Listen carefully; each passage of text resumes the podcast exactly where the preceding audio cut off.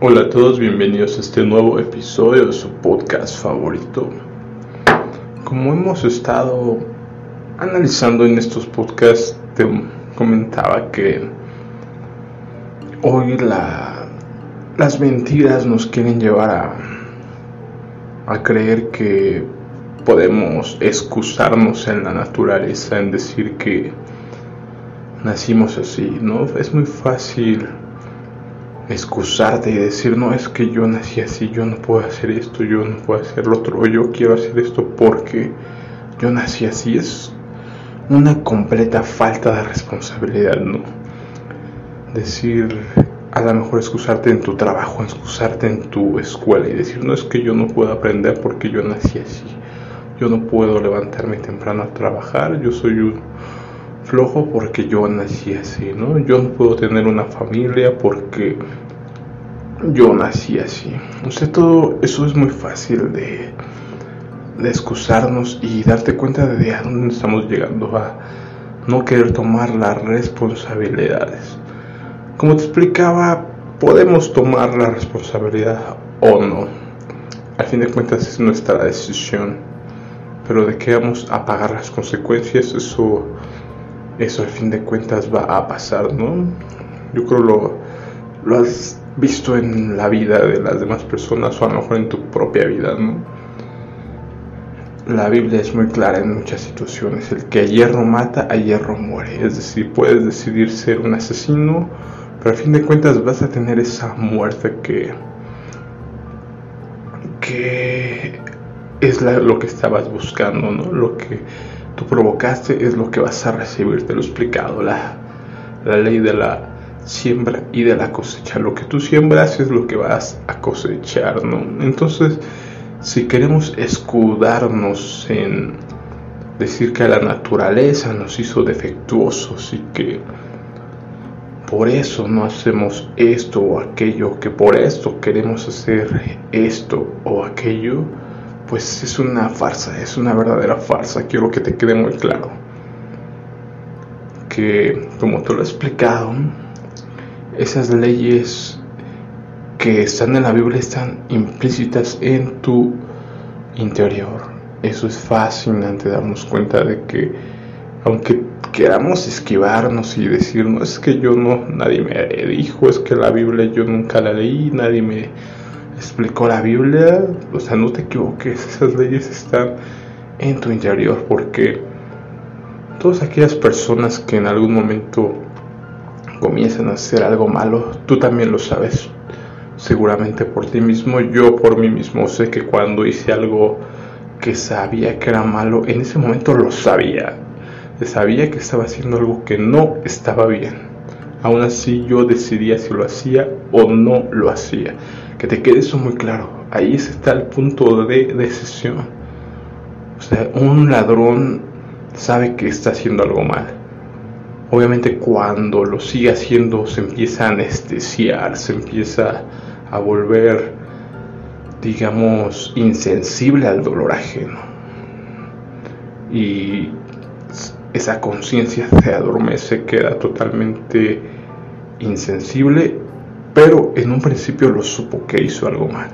Entonces ese momento es clave para que sepas que porque tú sabías que estaba algo mal y lo hiciste a pesar de que estaba mal, entonces seremos juzgados por todo eso, aquello que hagamos, todo aquello que digamos, todo aquello que pensemos. Todo aquello, porque como te lo explico, no tenemos excusa para decir que no sabemos lo que está bien o lo que está mal. Siempre lo hemos sabido y aún así lo hemos seguido haciendo. Es muy curioso como te lo he explicado que nos volvemos insensibles cuando cuando va pasando algo repetidamente, ¿no? Te lo explicaba con este libro que en donde los hornos de Hitler, donde esta chica, la protagonista, menciona que cuando llega a los campos y ve estos asesinatos era choqueante para ella, ¿no? O sea, obviamente al ver tú por primera vez un asesinato vas a quedar en shock, vas a quedar impresionado a muchas las mujeres posiblemente griten, entren en estado de pánico, ¿no? Pero ¿qué pasa con el pasar de los días? Lo que cuenta esta mujer es que con el pasar de los días ya era totalmente insensible, ¿no? Ya no le importaba que mataran delante de ella cualquier cantidad de personas. Ella ya ni se inmutaba. ¿Por qué? Porque te vuelves insensible a, a estas situaciones. Tu mente, tú mismo puedes hacerlo, ¿no?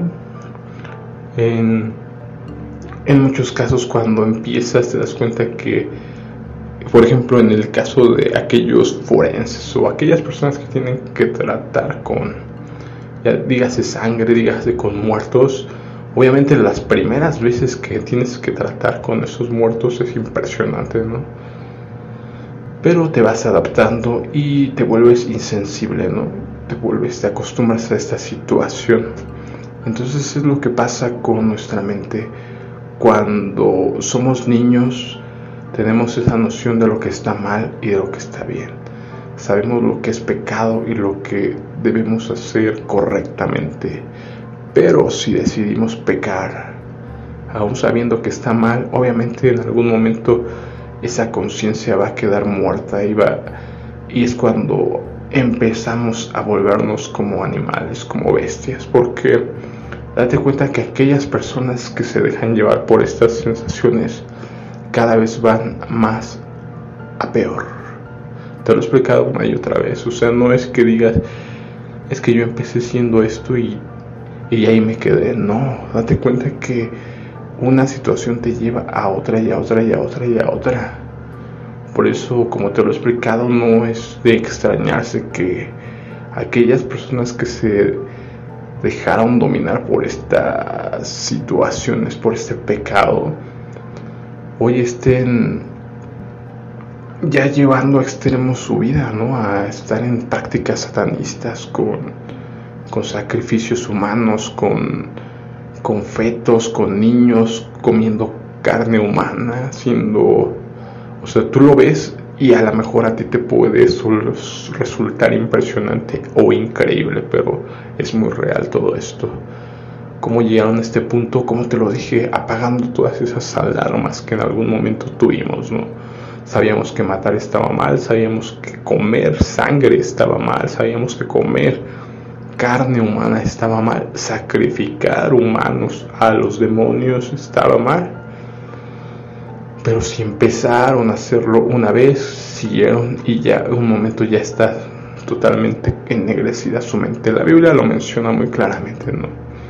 Esta situación te va a llevar a una oscuridad tal que ya es prácticamente ya no hay punto de regreso. Por eso es muy importante que te des cuenta de esto que pongas un alto antes de que sea demasiado tarde, porque hay un punto de vuelta, pero hay un punto de no regreso. Un psicólogo muy famoso, no recuerdo el nombre, que, que a la vez era alguien conocía el cristianismo, mencionaba que las personas más difíciles para tratarse y hacerles ver que están mal son aquellos homosexuales que ya llevan mucho tiempo en esa vida de depravación. Están ya tan, tan perturbados que ellos ya es muy complicado convencerlos de que regresen al buen camino. Es más fácil convencer a un adicto a sustancias de que está mal y hacerlo regresar a un buen camino que a un homosexual que ya lleva muchos años alguien que está desviado sexualmente. Y el apóstol Pablo explica claramente que de todos los pecados, los pecados sexuales son los peores porque pecas contra tu mismo cuerpo. Entonces eso nos lleva a, darnos cuenta que por eso a lo mejor los pecados sexuales pueden ser los más difíciles de dejar, ¿no?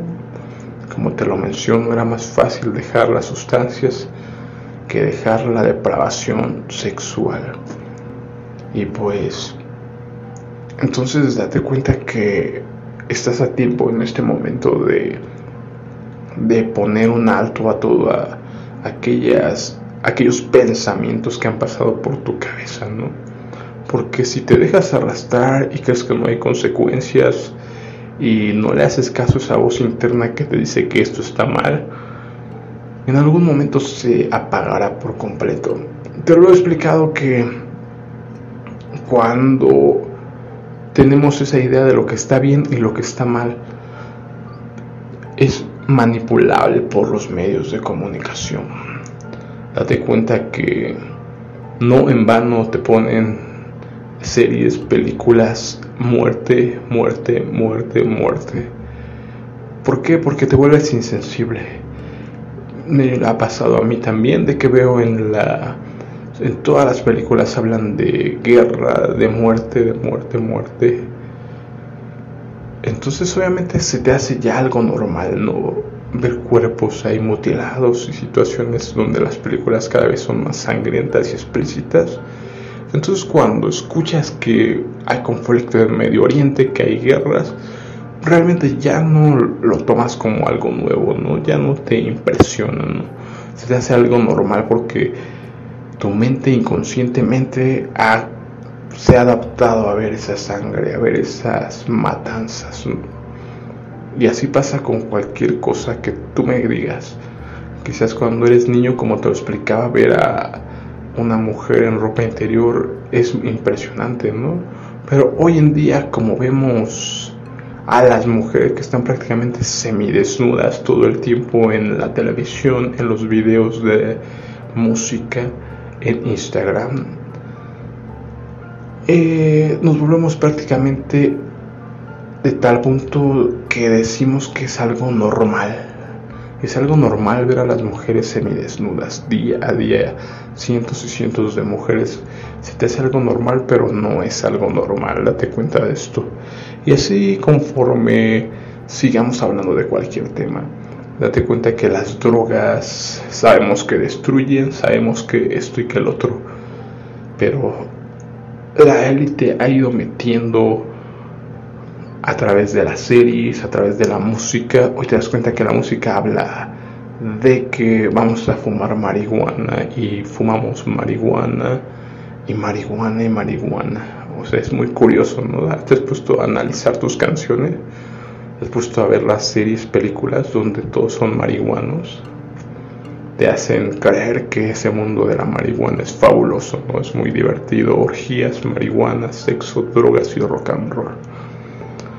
Entonces, obviamente, al principio, la primera vez que vemos marihuana en una serie, en una canción, nos escandalizamos, pero conforme pasa el tiempo se te hace algo normal, ¿no? Así es toda la ideología ya después es algo aceptable, tolerable y después ya es algo alabado, ¿no? Ya empiezas a pelear por el derecho a quienes tienes, a, como te lo he explicado, con todo el aborto, la pedofilia, identidad de género y sustancias hoy también. Entonces, date cuenta que tu mente está siendo manipulada. Abre los ojos, ya no es momento de que sigas embobado con ese estado zombie, siendo un borrego. Es hora de que abras los ojos y te des cuenta que ese mundo está lleno de maldad. Te lo he explicado que somos como ovejas en medio de lobos. Y los lobos están haciendo su trabajo muy pero muy bien. Es hora de que seamos la luz de este mundo, la sal de este mundo. Que demos este mensaje para todos aquellos que están embobados y que están adoctrinados con esas mentes ennegrecidas, oscurecidas por todo el pecado, por todo lo que los medios han hecho creer, por todas las mentiras que has creído.